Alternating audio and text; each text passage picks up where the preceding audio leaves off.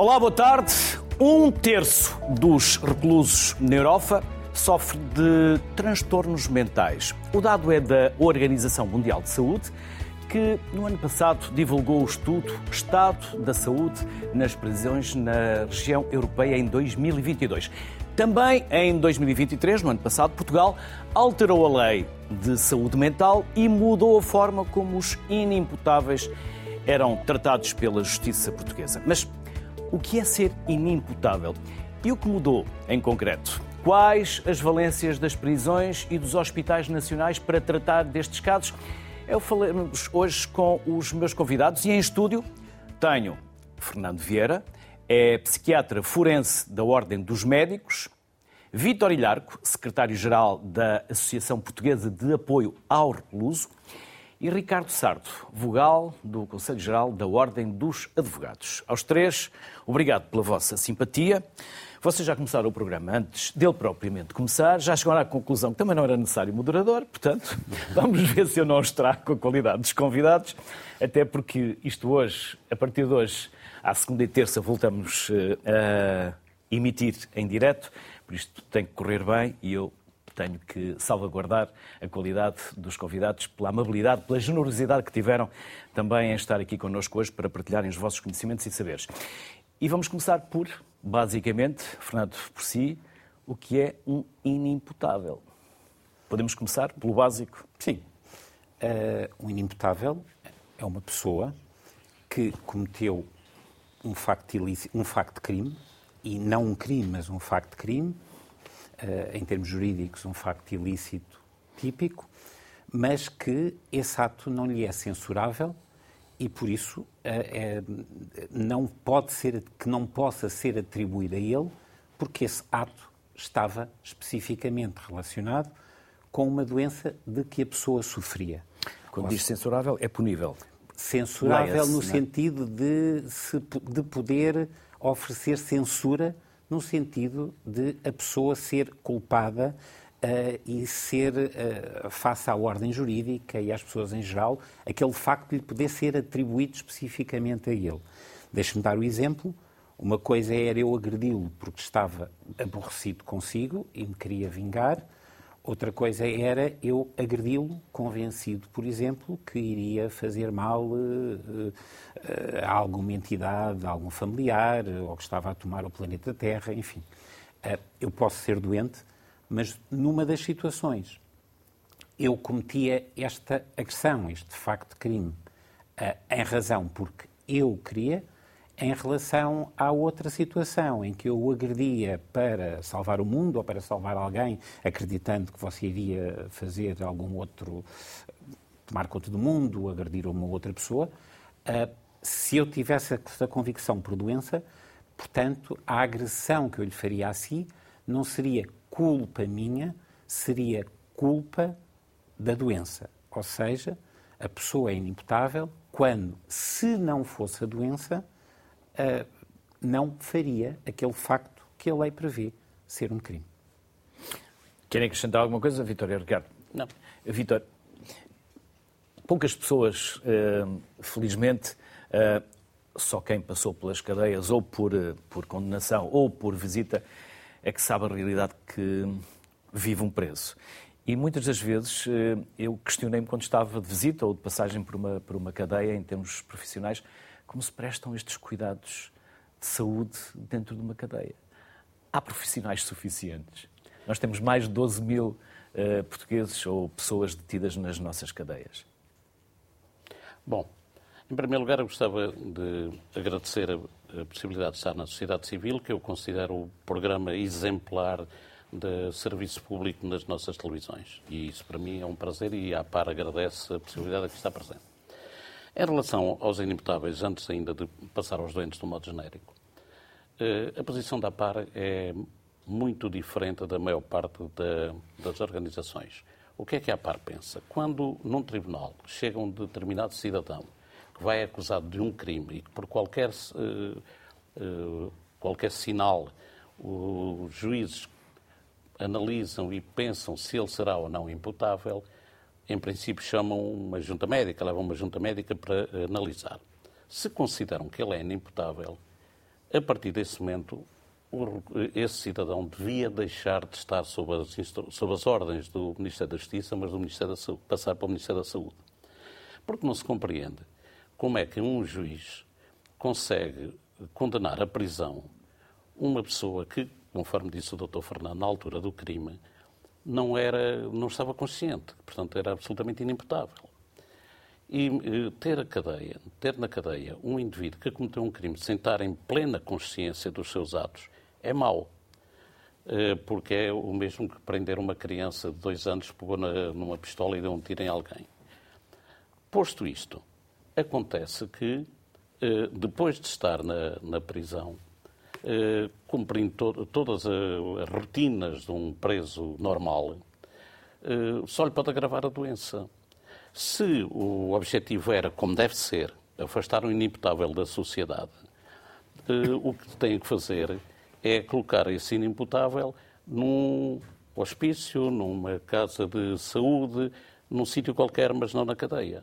Primeiro, porque não tem os tratamentos adequados. Um, é, um guarda prisional, por muito cuidado que tenha, alguns têm, não, não são enfermeiros, não são tratados com, com os cuidados que um cidadão doente merece.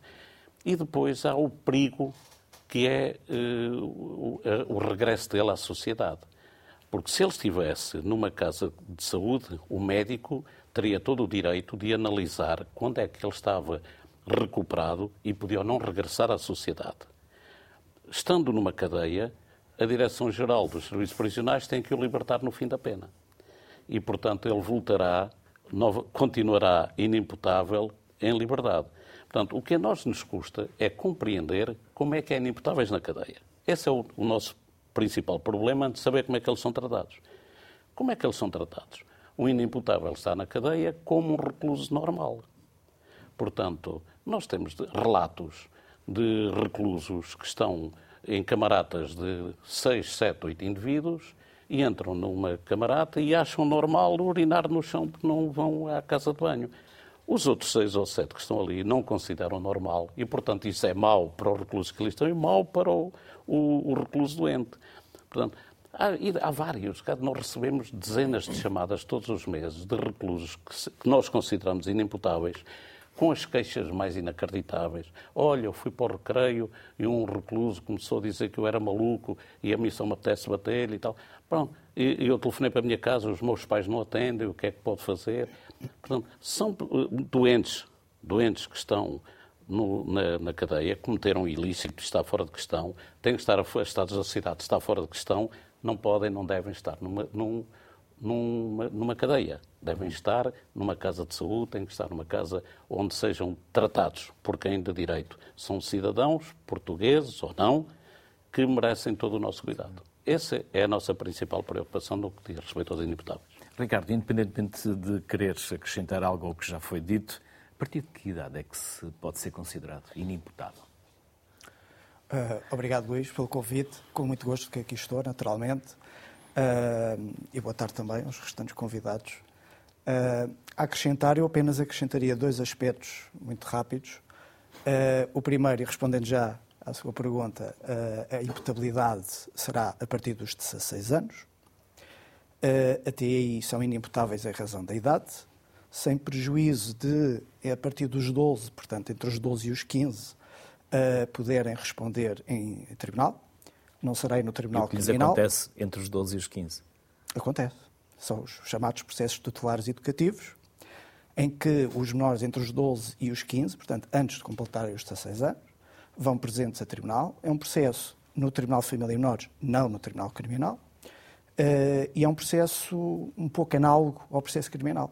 Portanto, também tem defensor, uh, há também uma fase de audiência, de julgamento, há um inquérito prévio no Ministério Público, também há medidas, as, as, penas, digamos assim, em vez da pena de prisão, pode haver, que é mais gravosa, uh, o internamento em centro educativo. e, portanto, a razão da idade, lá está, é uma das causas de inimputabilidade, é abaixo dos 16, são inimputáveis. Relativamente aos adultos, ou a partir dos 16 anos, uh, temos a, por anomalia psíquica, que é aquilo que temos estado a falar, e uh, é naturalmente que esse é o ponto de partida. Portanto, tem que ser diagnosticada uma anomalia psíquica. A partir daí, vamos para a questão de million dollar question, porque não chega a serem, ou terem, padecerem de uma doença mental. E aí é que entram as avaliações médico-legais, através de uma perícia no processo, para avaliar se no momento da prática do ato, que é ou configura um ilícito criminal, se a pessoa estava uh, consciente, se tinha vontade uh, e se tinha consciência da ilicitude do seu ato. Porque, como aqui foi muito bem referido, nomeadamente pelo Dr. Fernando, que uh, obviamente uma pessoa pode ter consciência até do que está a fazer, mas não ter a plena consciência ou a noção de que o que está a fazer é, do ponto de vista criminal, incorreto, ilícito. Hum. E essa é a parte mais difícil, naturalmente porque normalmente isto é feito na fase do julgamento ou na fase do inquérito, uh, portanto estamos já a falar uh, já numa fase mais avançada, uh, por vezes até chegar a ser anos, pouco vulgar, mas, mas vários meses certamente após o ato, e é sempre difícil para um médico um perito avaliar, andar para trás, digamos assim, recuar no tempo e tentar avaliar se naquele momento, há dois meses, há seis meses, há um ano, há dois anos, se a pessoa tinha de facto essa consciência de que estava a praticar um ato ilícito. Hum.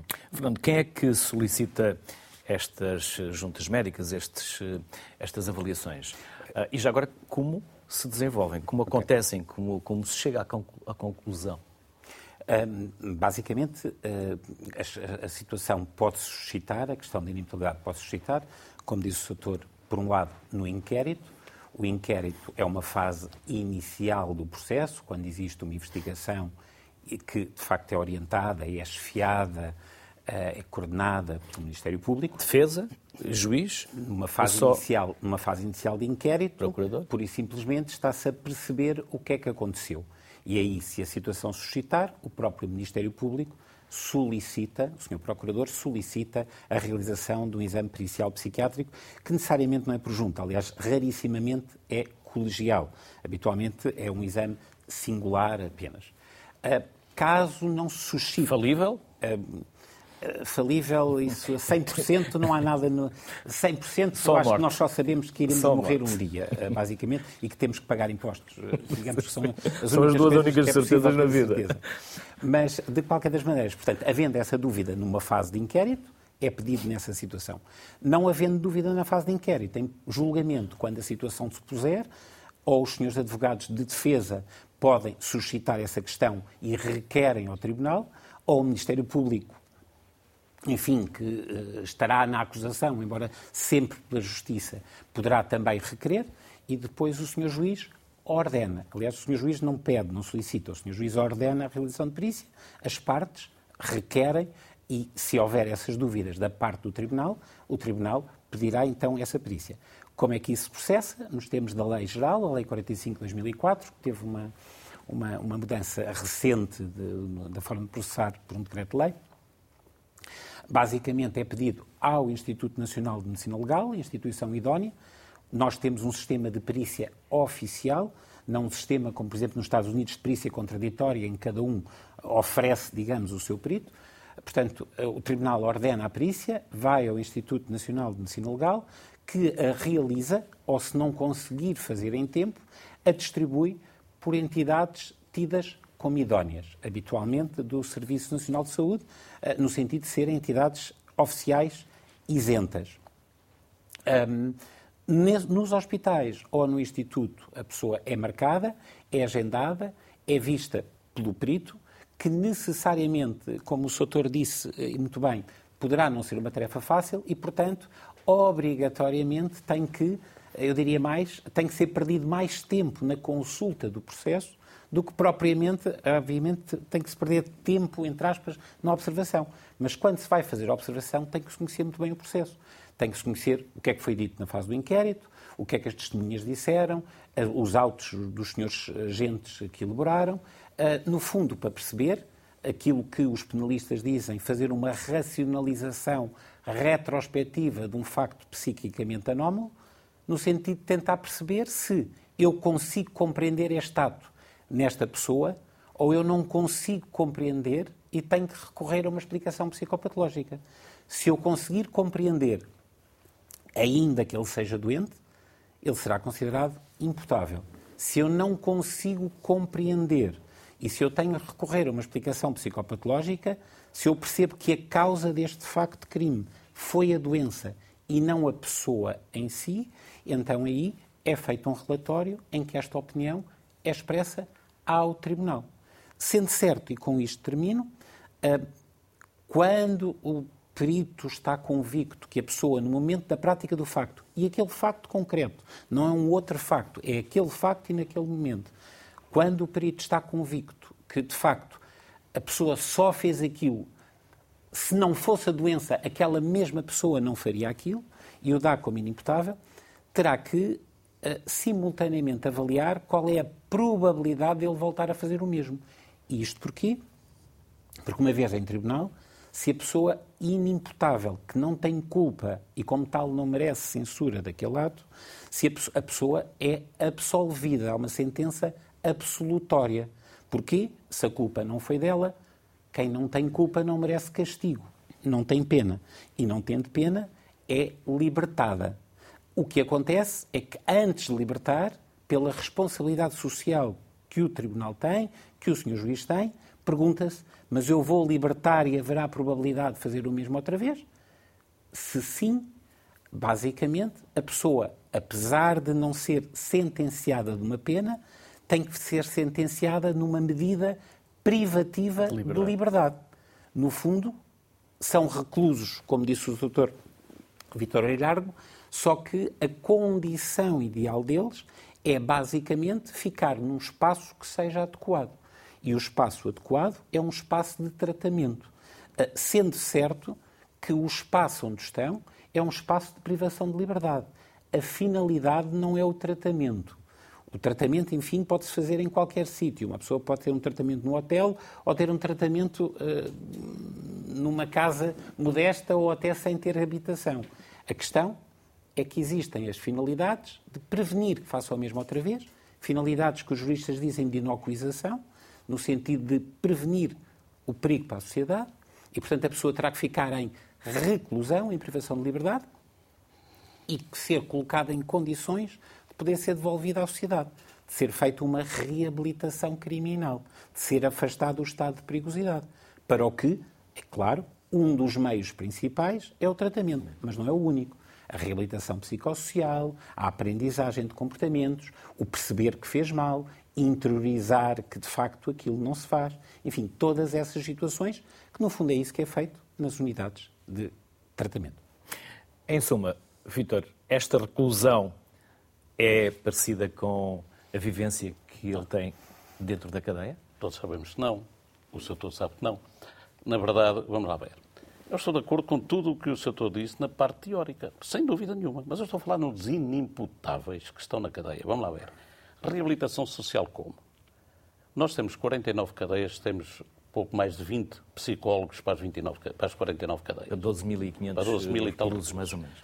Temos, eh, não chega a 20 psicólogos. Não há reabilitação nenhuma. Nem sequer essa é a preocupação. A preocupação do Estado é retirar e bem, retirar os inimputáveis né? de, dentro da sociedade. Perfeitamente de acordo. Também estou de acordo quando o Sr. Fernando diz que eles devem estar num local onde possam ser tratados. Não é de certeza absoluta num estabelecimento prisional que eles são tratados. Porque não há possibilidade. Não, não, ninguém dentro das cadeias em Portugal tem um, um acompanhamento de saúde, seja de que motivo for. Não há. Não há saúde nas cadeias. Não há a mais pequena preocupação com a saúde nas cadeias. Portanto, os reclusos, e tanto assim que acontece, acontece que os tribunais dão uma pena aos inimputáveis que eu não consigo eh, compreender, porque se, o, se o, seja um único psiquiatra, seja uma junta que, de, eh, que declara em tribunal que eles são inimputáveis, eu penso que não há nenhum juiz que se sinta confortável em condená-lo à cadeia. Porque sabe que estão a... O juiz aplica a lei. Está bem, mas quer dizer, eu também não digo que ele não cumpra a lei. Eu não estou a dizer que não cumpra a lei. Disse que não se deve sentir confortável em, em enviar para a cadeia um recluso inimputável. Tanto assim que, se, por exemplo, dá uma pena de 10 anos, quando acaba os 10 anos, ele não liberta. ou não libertava até sair esta nova lei. Eles eram novamente observados por médicos e davam-lhe um, mais dois anos de prisão, para depois serem novamente vistos, e davam dois anos, que era uma, um género de, de, prisão perpétua encapotada. Mas se quiserem fazer uma prisão perpétua encapotada, então arranjem um, um, um hospital psiquiátrico, arranjem clínicas onde eles fiquem sempre e sejam observados diariamente, aí sim, com os cuidados de saúde. Porque, veja, nós, imagino os guardas prisionais têm que fazer ali o, tra o trabalho de enfermeiros não são enfermeiros, não estão vocacionados para isso, sofrem também com o tratamento de um recluso, porque se, lá está, se um recluso inimputável entra em choque com os outros reclusos, os guardas prisionais é que têm que se meter ali. O guarda prisional, se o recluso inimputável tem que ir a uma consulta ao hospital civil, não vai numa ambulância no meio de enfermeiros, vai num, num carro prisional com guardas e algemado. Não é a mesma coisa, não, não, não se pode dizer que é a mesma coisa, não é a mesma coisa. Um cidadão, num Estado de Direito como é Portugal, um inimputável, tem que merecer mais respeito da sociedade. Tem que merecer o respeito. É uma pessoa doente, ou que estava doente na altura, não interessa. E, portanto, não, não, a mim parece-me isto tão claro que nem, nem com, com, toda a sinceridade, até me custa tentar justificar argumentos para defender que o inimputável não pode estar na cadeia, porque a mim parece uma coisa absolutamente clara. Mas pronto, realmente na cadeia não há nem para ninguém um cuidado eh, de, eh, continuado no, no, sentido de reabilitar o recluso, porque para reabilitar o recluso, Luís Castro, um psicólogo tem que sentar com o recluso, tem que saber a motivação do crime, tem que falar com ele para tentar perceber a motivação do crime, tem que lhe explicar lentamente que aquele não é o caminho, tem que depois dizer à a, a, quem de um direito... trabalho longo e contínuo, está, não é? Exatamente. Se ele está ou não preparado para uh, voltar à, à, sociedade, se lhe podem dar liberdades condicionais e tudo isso. Não há psicólogos para isso. Há 20 psicólogos para 12 mil reclusos. Não há. Ninguém se preocupa com a reabilitação do, dos reclusos na cadeia, muito menos com os, com, os, com os inimputáveis. Portanto, tudo isto é muito fácil. Não há. O, qual é o problema disto tudo? Onde é que reside o problema? É que há 49 cadeias, mas quantos hospitais psiquiátricos é que há? Quantas clínicas é que há para isto? Para tratar estas pessoas? Não há. Claro que, os, que, que, o Tribunal tem que precaver a sociedade deste tipo de pessoas e tem que os afastar da sociedade. Perfeitamente de acordo. E não estou a dizer que eles fizeram mal, se calhar eu, como juiz, teria que fazer o mesmo. Teria que os afastar da, da sociedade. Estou a dizer é que não é justo não haver um sítio indicado para estes indivíduos serem recebidos e tratados como merecem. E têm o devido acompanhamento por parte da Ordem dos Advogados? Têm acesso à defesa? Sim e não. Ter têm. Obviamente que na, na, na, letra da lei existe de facto esse direito, como não poderia deixar de ser. O problema é que na prática isso nem sempre se registra. Só esclarecer relativamente às condições uh, de acompanhamento ou tratamento destas pessoas relembramos que estamos perante pessoas que têm uma anomalia psíquica diagnosticada, mesmo que não sejam inimputáveis. Têm uma anomalia psíquica. E isso leva-nos até para uma questão mais generalizada, digamos assim, que tem a ver com as condições, quer das prisões, eh, nomeadamente os chamados eh, as prisões hospital, como é o, só temos duas, portanto, Caxias e Santa Cruz do Bispo, eh, e que não têm condições. Não têm condições. Basta recordar que ainda há pouco mais de um mês, a 9 de janeiro, saiu mais um acórdão do Tribunal Europeu dos Direitos Humanos a condenar Portugal, precisamente por falta de condições, uh, na prisão no estabelecimento prisional de Caxias, uh, caso Negreiro, que veio, foi, foi, foi público na altura, que não foi o primeiro e muito provavelmente não será o último acórdão contra o nosso, o nosso país nesta matéria. Porque faltam, faltam psicólogos, como ainda agora o Dr. Vitor falou muito bem, Uh, falam, faltam guardas, que também têm os problemas que também são públicos. Uh, fal, falta tudo. Aliás, na justiça falta um pouco de tudo. Faltam magistrados, faltam funcionários, às vezes até falta papel. Infelizmente, como é também sabido, falta muita coisa. Só não faltam e neste caso, uh, pois, essa é outra questão, porque de facto, a nível europeu, temos de, de, das taxas, portanto, o rácio entre processos condenados e cumprimento efetivo de pena é dos mais elevados. Mas enfim, mas isso é outra discussão, seria outro programa. Uh, agora, relativamente, para concluir, relativamente às condições, faltam de facto. Até de prisão condições. preventiva. Sim, uh, e faltam, faltam condições, como é sabido, a nível do, da defesa. Uh, Uh, falta, falta também, se calhar, uma maior acessibilidade ao defensor. Porque, e falta também por experiência própria, não é só chegar lá, olha, eu quero reunir com o senhor ou a senhora tal, com o meu cliente ou a minha cliente. Não é assim tão fácil, ao contrário do que se pensa, e então, desde a pandemia que as regras alteraram, como se sabe. E, portanto, apesar de haver o direito fundamental de acesso uh, permanente ao seu advogado, ao seu defensor. E basta ver que, por exemplo, há cerca de um ano que o atual Conselho-Geral da Ordem, e a senhora Bastonária em particular, tem insistido junto do Governo, conforme é público, porque temos tudo pronto, tudo apto, e? a proporcionar e? videoconferências, portanto, reuniões, através da plataforma da Ordem, que garante o sigilo, a privacidade uh, para os, os, advogados reunirem com os seus clientes, portanto, com os reclusos. E nada. E nada. E passou um ano. Uh, e aqui estamos. E, portanto, os problemas permanecem. Falta, falta um pouco tudo, como eu disse. E, e, e seria já tempo de arrepiarmos todos caminho nesta matéria. Uh, faltam também técnicos de reinserção social, uh, a nível prisional a mesma coisa. Portanto, obviamente que a Ordem tem estado preocupada, tem eh, lutado por, eh, por, eh, por estas alterações, mas infelizmente as condições também, como se sabe, a nível político alteraram, mas, mas temos que arrepiar caminho nesta matéria, sem dúvida. Então vamos trazer mais vozes a esta conversa. Vamos juntar o Horácio Firmino, que é diretor do Serviço de Psiquiatria da Unidade Local de Saúde de Coimbra. Olá, boa tarde, Horácio. Olá, boa tarde. É um prazer estar aqui. Quero cumprimentar os restantes eh, convidados. Obrigado. Nós é que agradecemos e fica a possibilidade de eventualmente recuperar algum dos ângulos de conversa uh, que aqui já abordámos, se assim entender. E para os convidados seguintes, uh, igual desafio. Faltou aqui ou falta uma norma de transição? Bem, primeiro queria voltar um bocadinho atrás, porque quando se está a falar, está-se a falar da prisão e do hospital-prisão.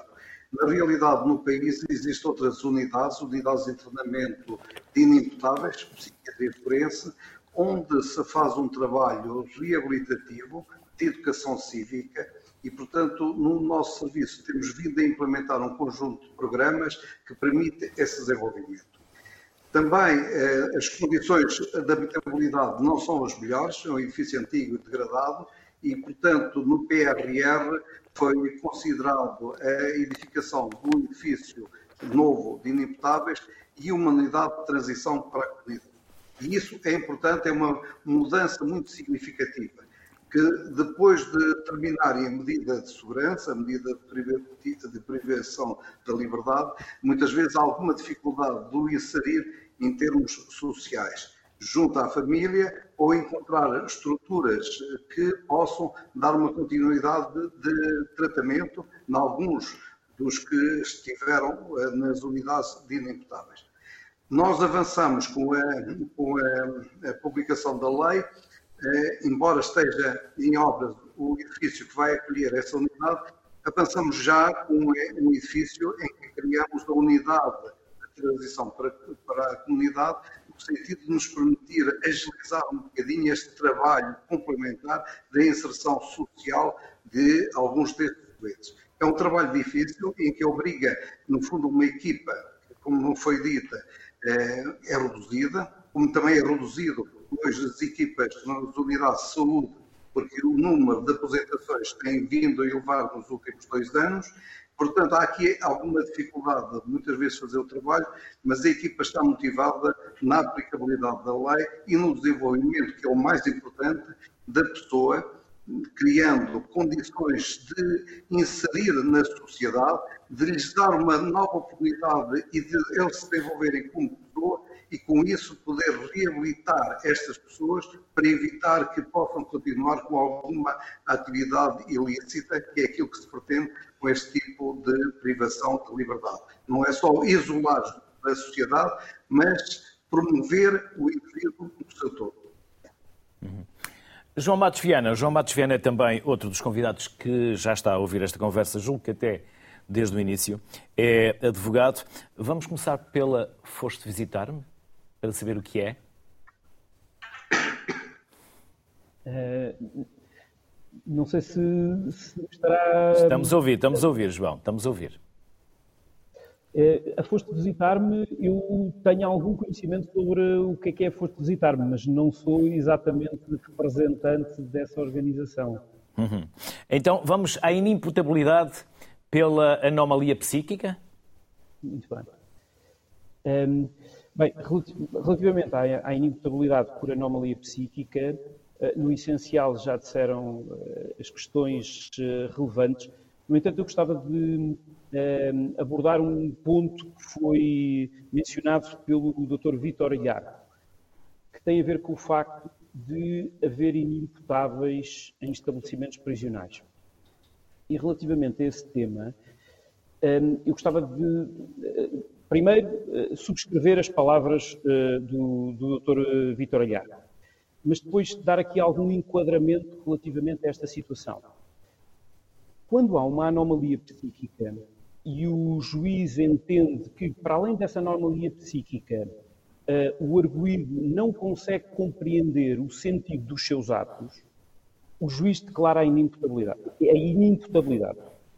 E, nesse caso, deverá colocar o condenado, neste caso que não será condenado porque, porque, porque é inimputável, mas deverá colocá-lo num estabelecimento que uh, tenha as condições necessárias para a realização do tratamento. No entanto, há determinadas situações em que o, uh, a pessoa que está sob julgamento tem uma anomalia psíquica, mas não é declarada inimputável. Eh, por exemplo, porque o juiz considera que, não obstante esta anomalia psíquica, ainda assim consegue compreender o sentido dos seus atos, consegue perceber a ilicitude do seu comportamento.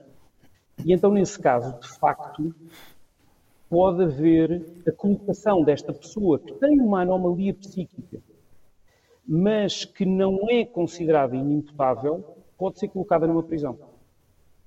Bom, uh, parece-me, e aqui concordo com o que foi dito, que tendencialmente isto não deve acontecer.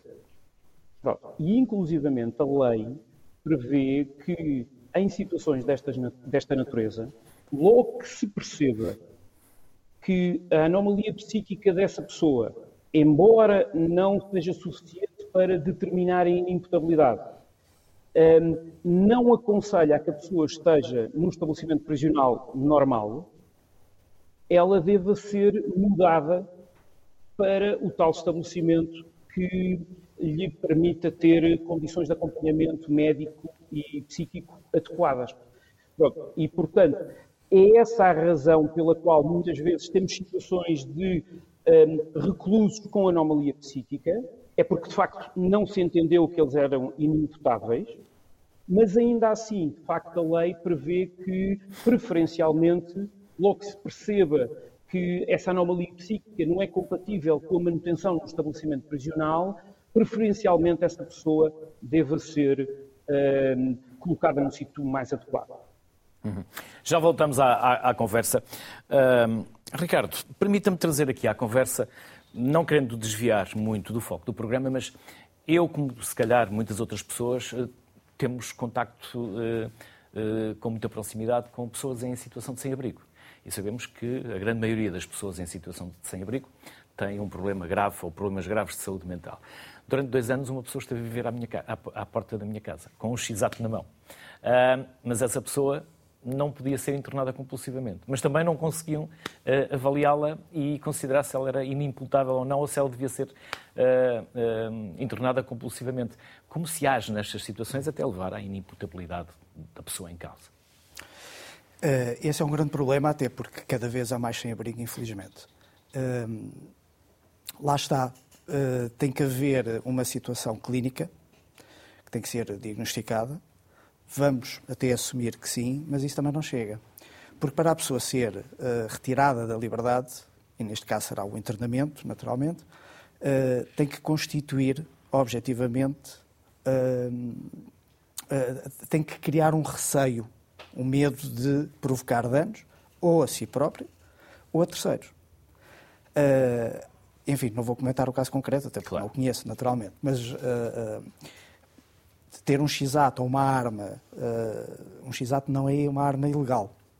Ou pode não ser, pode ser usada como arma, mas por si só não é uma arma ilegal. agora, será que só ter uma arma, um x-ato ou uma faca ou um garfo, que também pode ser uma arma, ou ser usada como arma, isso chega?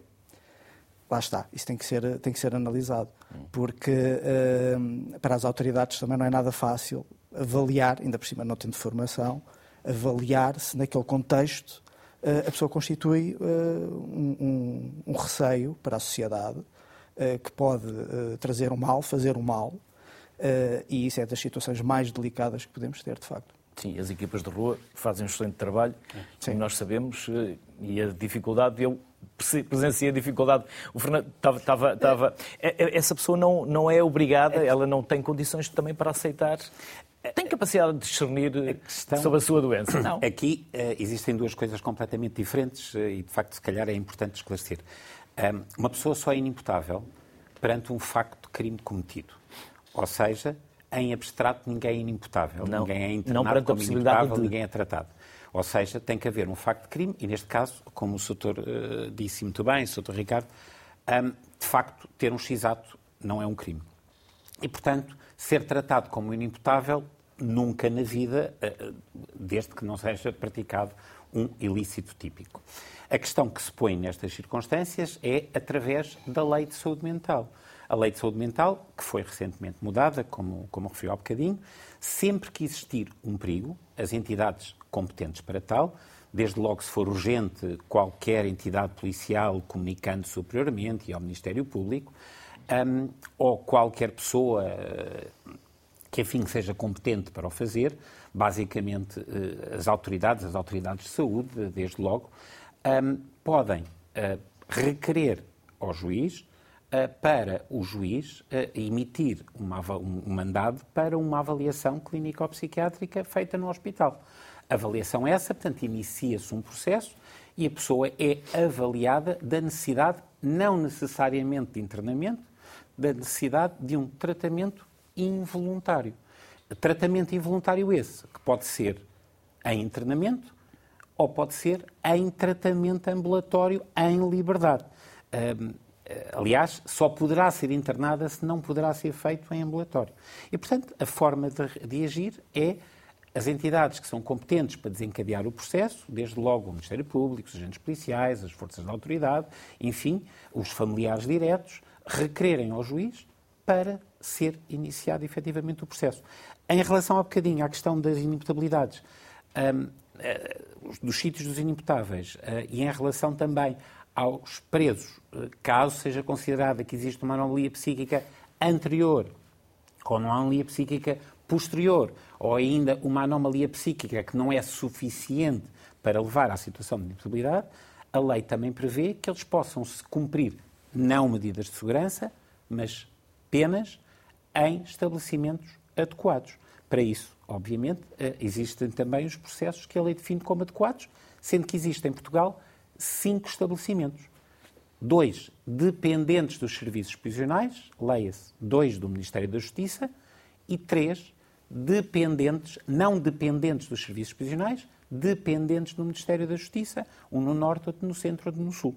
Quais são? Já agora... Basicamente, existe dois dependentes dos serviços prisionais, que às vezes na gíria diz prisionais, são não dependentes dos serviços prisionais, que estão situados dentro dos estabelecimentos prisionais, mas que são clínicas, nomeadamente Santa Cruz do Bispo, nomeadamente Caxias, e dois dependentes do Ministério da Saúde, um em Lisboa, na Unidade Local de Saúde eh, São José, antigo Centro Hospitalar Psiquiátrico de Lisboa, antigo Hospital Júlio de Matos, um no Sobral CID, agora Unidade Local de Saúde eh, de Coimbra, que ouvimos o diretor, o Dr. Horácio Firmino, e uma no Porto, nomeadamente no antigo Magalhães Lemos, que na Unidade Local de Saúde Norte, confesso, não sei exatamente a terminologia, mudou recentemente. E, portanto, são estes os cinco locais. Para decidir qual é o local, a lei define, num decreto-lei, o 70, salvo erro, 2019, que a Direção-Geral de Rendição e Serviços Prisionais faça uma avaliação para decidir qual é o local adequado para essa afetação. Sendo que a lei diz, uh, havendo estes estabelecimentos, dois dentro de estabelecimentos prisionais, dois dentro de hospitais psiquiátricos, uh, três dentro de hospitais psiquiátricos, existe essa avaliação, será feita pela Direção-Geral de Reinserção e Serviços Prisionais, no sentido de perceber quais são as necessidades de saúde, quais são as necessidades de segurança, sendo colocado no local respectivo. Uhum. Vitor, o que se passa nas cadeias e a lei está em linha com o que acontece no resto da Europa?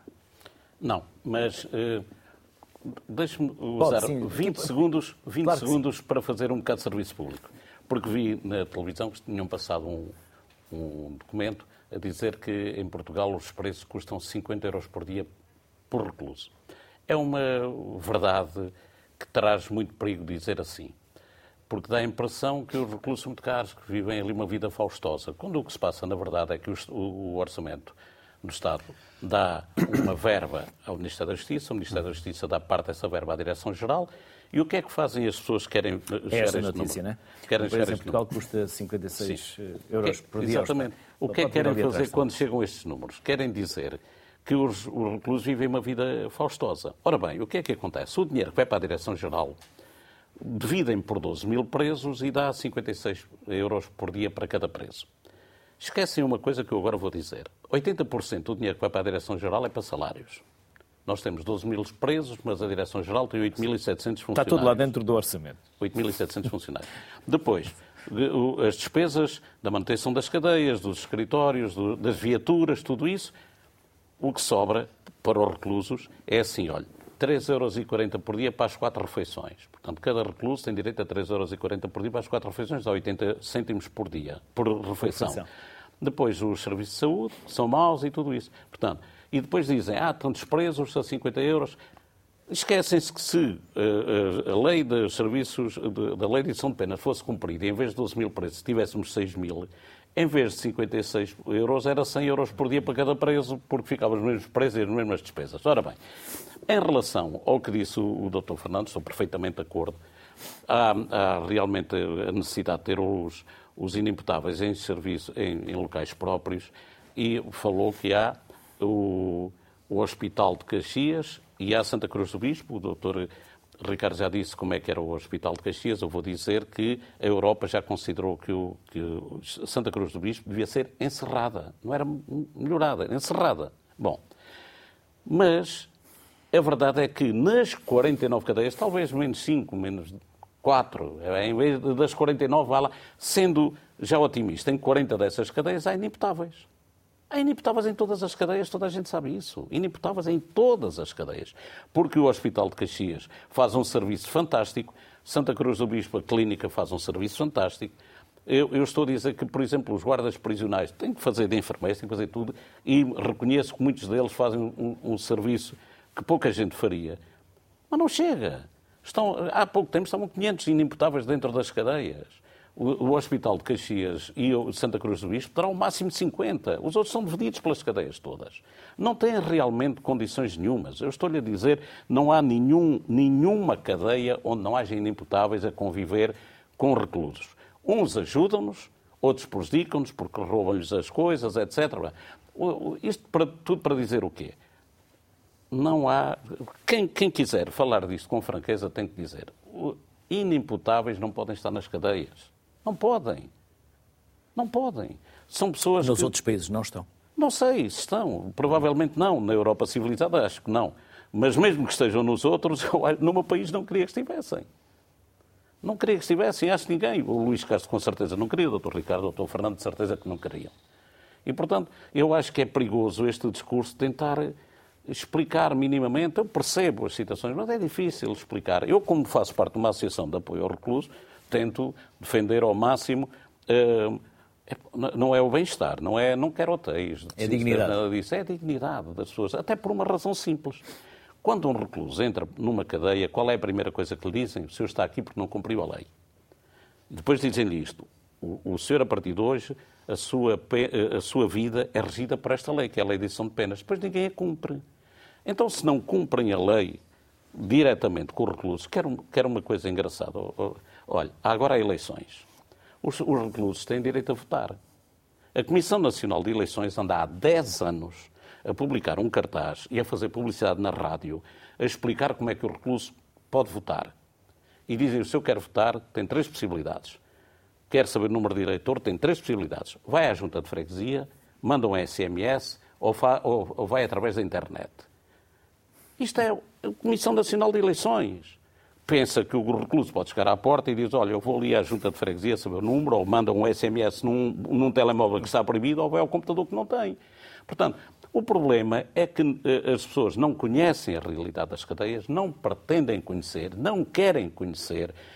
Estou farto de dizer, os muros das cadeias não servem para os reclusos não fugir, porque eles não podem fugir, têm grades nas janelas. Os muros das cadeias é para a gente não ver o que é que se passa lá dentro. Há quem se sinta confortável com isso. Pronto, bom proveito. Eu não sinto. Enquanto puder, venho denunciar essas situações. Sou bem visto, sou bem visto, sou mal visto, sou mal visto. Sou secretário-geral da APAR, é a minha obrigação. Os reclusos inimputáveis, e eu não estou a falar daqueles que têm uma, um problema psíquico, não é nada disso.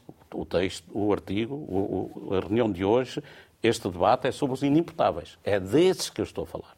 E nas cadeias há inimputáveis. E não devia haver. Horácio e calculo que também não se sinta confortável. Qual é a vossa realidade? Uh... Olha, sim, sim, diga, diga. Quero dizer duas ou três coisas. Primeiro, eh, acerca das eleições, nós temos 110 doentes inimputáveis no, no nosso serviço. E, e, o que nós fizemos já anteriormente e agora fizemos foi procurar cada um deles quais é que estavam interessados em votar. Destes 110, 50 mostraram o interesse em votar e nós diligenciamos internamente, através dos nossos profissionais, de maneira a agilizarmos para que eles possam votar no próprio local, eh, previamente, portanto, no dia 3. Eu, só mostra que é preciso ser proativo e nós estamos à espera e a lei tem de ser vista no seu todo e não só parceladamente.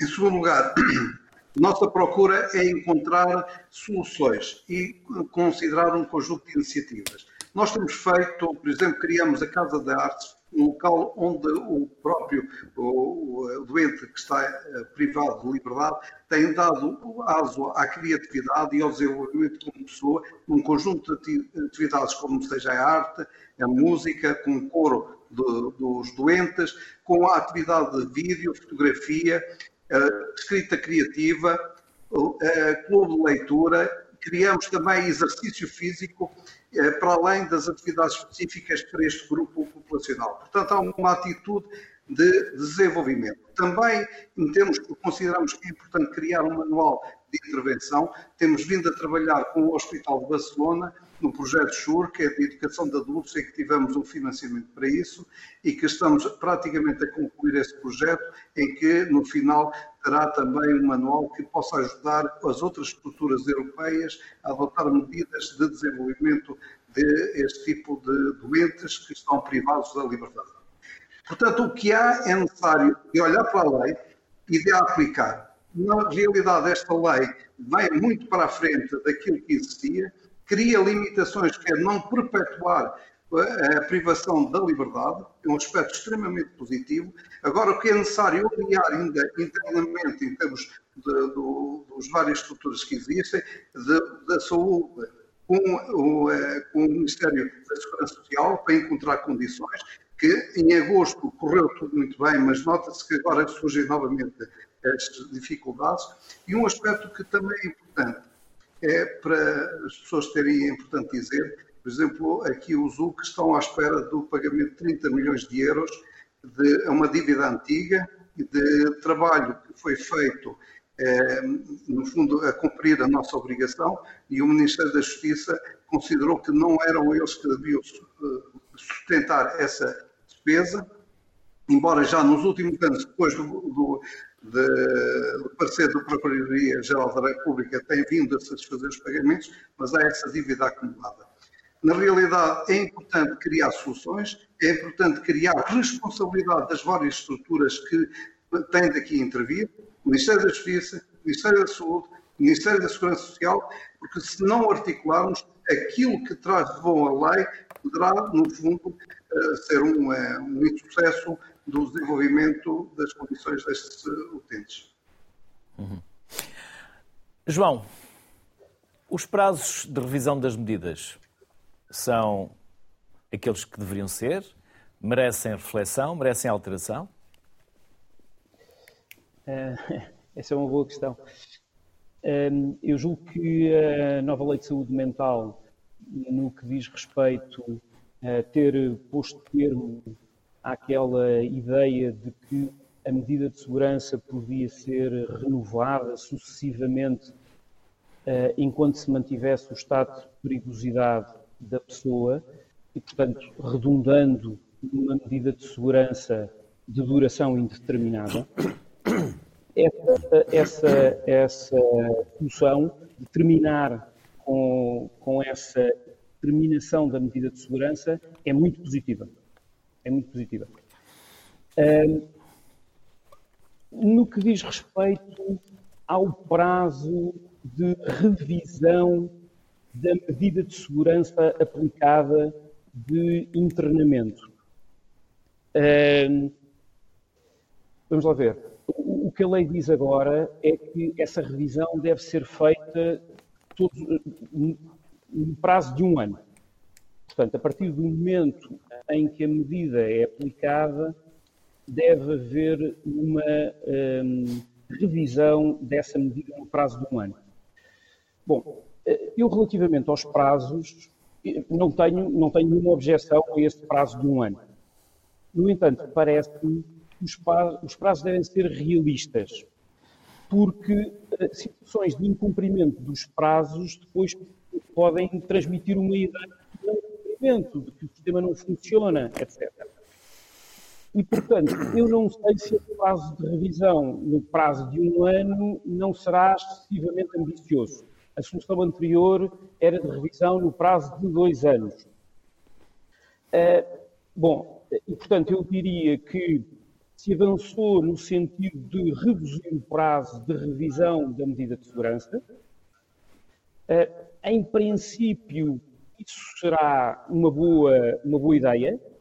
No entanto, se depois não se cumprir esses prazos, transmite-se a ideia de certa ineficácia do sistema, o sistema não funciona, etc.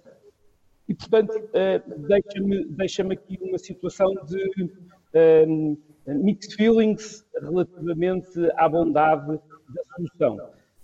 Uh, sendo certo que o Código Penal também dizia que sempre que houver indícios de que a situação de perigosidade uh, pode ter cessado, o juiz e conhecer a qualquer momento. E, portanto, mesmo que se mantivesse o prazo de dois anos para a revisão da medida de segurança, isso não implicava que a qualquer momento pudesse rever essa medida de segurança no sentido de verificar se se mantinham, digamos, os pressupostos de perigosidade que justificam hum, essa, essa mesma medida de segurança. João Matos Viana, Horácio Firmino, aos dois, obrigado por se juntarem à sociedade civil, embora à distância. Obrigado pelo tempo que nos dedicaram e pelos contributos que nos deixaram. Até uma próxima. Obrigado. Obrigado. Nós temos dois minutos para cada um. Eu não vos vou colocar eh, qualquer questão. Usem esses dois minutos naquilo que entenderem que é mais útil e que é mais interessante eh, na vossa comunicação, até porque o Vítor tirou ali alguns apontamentos e eu não quero desviar desses apontamentos. Não sei se foi para a memória futura se foi para trazer, mas já agora, Vítor, se quiser começar por toda a verdade, do sistema prisional. Está aqui toda a verdade? Toda a minha verdade. É, é um livro o prefácio do Garcia. está esgotado, mas é um grande, uma grande honra ter um prefácio do Dr. Garcia Pereira, nosso presidente honorário, o primeiro presidente à par, já foi por várias vezes, foi presidente da, na Ordem dos Advogados da, do, Comissão da Comissão de Direitos Humanos e, portanto, é uma enorme honra. Não, eu queria aproveitar para também dizer bem de alguma coisa. Olha, quero eh, agradecer reconhecidamente o trabalho, tanto para, eh, no trabalho para aumentar o número de reclusos que votam, apesar de, daquele, daquele disparate que eu que falei sobre a da Comissão Nacional de Eleições, pela parte do antigo diretor-geral, Dr. Romulo Mateus, e do atual, que conseguiram aumentar muito, porque uh, trabalharam muito diretamente com os reclusos no sentido de os levar a votar, é uma, é uma questão de cidadania e é até para a reabilitação é importante e também eh, no trabalho que tiveram em relação a esta nova lei dos inimputáveis, embora eu, como diga, não estou completamente de acordo com ela, porque não acho que, o, que esta seja a melhor maneira de chegar ao fim da pena e sair, pela única e simples razão como estou a dizer aqui desde o início, eu acho que eles nunca deviam ter entrado na cadeia.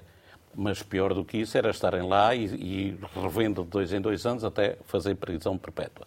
Portanto, a questão da, da reclusão, o sistema prisional em Portugal tem milhares de coisas que deveriam ser eh, revistas. Umas grandes, como é o facto de termos um, um parque prisional com 49 cadeias que não tem lógica nenhuma, por exemplo, no Algarve há três, Silves, Olhão e Faro, qualquer uma dessas tem mais guardas do que reclusos.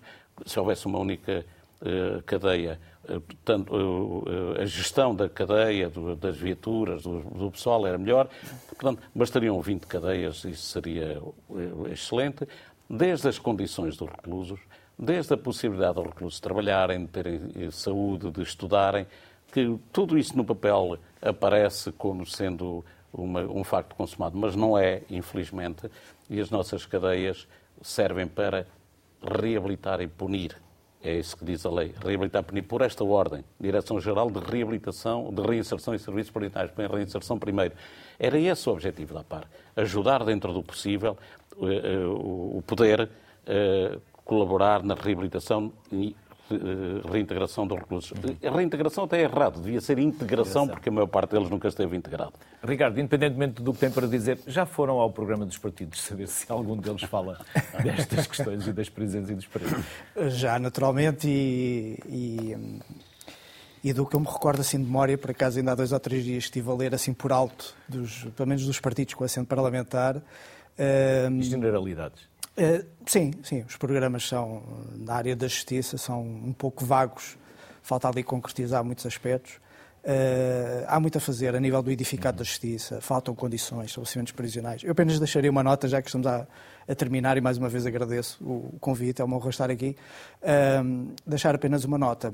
Estamos a falar, sobretudo, sejam imputáveis ou inimputáveis, de pessoas com deficiência mental, com anomalia psíquica. e, e temos uma convenção das Nações Unidas para as pessoas com deficiência, convém recordar, Uh, e, e, toda a nossa legislação está dependente uh, dessa, dessa convenção. O Estado português está vinculado e, obviamente, que a legislação tem que se adaptar a esses princípios, a esses direitos fundamentais. Uh, e muitas vezes não faz. a atual lei de saúde mental, de facto, trouxe uma melhoria em alguns aspectos, mas não em todos. Uh, basta ter um, como exemplo que, tal como nos processos de crime, em que a pessoa é detida, tem 48 horas para ser presente a um juiz, uma pessoa que é levada uh, para uh, um serviço de urgência psiquiátrica, por exemplo, por, por uma situação de eventual de inimputabilidade ou de anomalia psíquica, também o processo, não a pessoa, mas o processo tem 48 horas para ser presente ao tribunal. E muitas vezes o tribunal nem chega a ver a pessoa.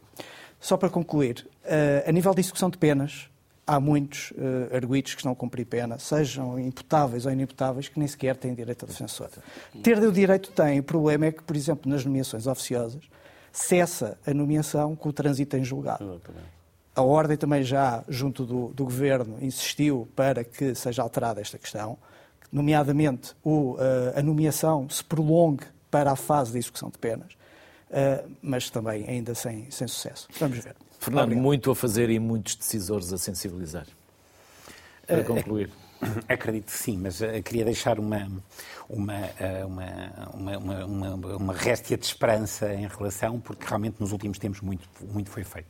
Aliás, o Decreto-Lei 70 de 2019, desde 2019, que veio uh, regulamentar melhor como é que se deveria agir nas, nas, nas enfermarias ditas uh, não prisionais, mas que no fundo são prisionais, são um espaço prisional, mas não dependentes dos serviços prisionais. Portanto, uh, basicamente, acho que é importante é mudar para uma cultura avaliativa para depois poder ser agido em conformidade. O certo é que é preciso uh, ir contra muitas coisas que estão culturalmente estabelecidas. Uh, desde logo a ideia, e estava a propósito dos tempos a lembrar-me, quando a Lei de Saúde Mental, eh, em 3698, saiu, na Faculdade de Direito de Coimbra, chegou-se a dizer que estar que as avaliações eram de dois em dois meses devia ser engano. Eles têm uma anomalia psíquica, não é de dois em dois meses que se vai fazer uma reavaliação. o facto da nova lei, que eu tenho, tenho orgulho em ter, ter contribuído, nomeadamente para o projeto, definir que as coisas vão ter mesmo que acabar, que os doentes além de serem doentes, acima de tudo, são pessoas e, portanto, têm que ser tratados como pessoas e, portanto, há um fim da medida. Eh, e, por outro lado, o tempo de um ano é no sentido aquele que é previsivelmente eh, necessário haver uma reavaliação, mas uma reavaliação com olhos de reavaliação. Não é apenas uma conversa sobre o assunto e uma decisão. Fernando Vieira, Vitor Ilharco, Ricardo Sardo. Foi um enorme gosto poder receber-vos aqui. Obrigado pelos contributos, obrigado pela sensibilização que nos deixaram, pela forma como nos vão, provavelmente a mim, deixar a pensar e a perceber que é algo que nós, pelo menos na sociedade civil, temos que voltar a trazer à conversa. Por isso, bem-ajam pelo contributo que nos deixaram. Como sempre, o papel de hoje foi informar e esclarecer. Voltamos amanhã e novamente em direto. Boa tarde. Saúde.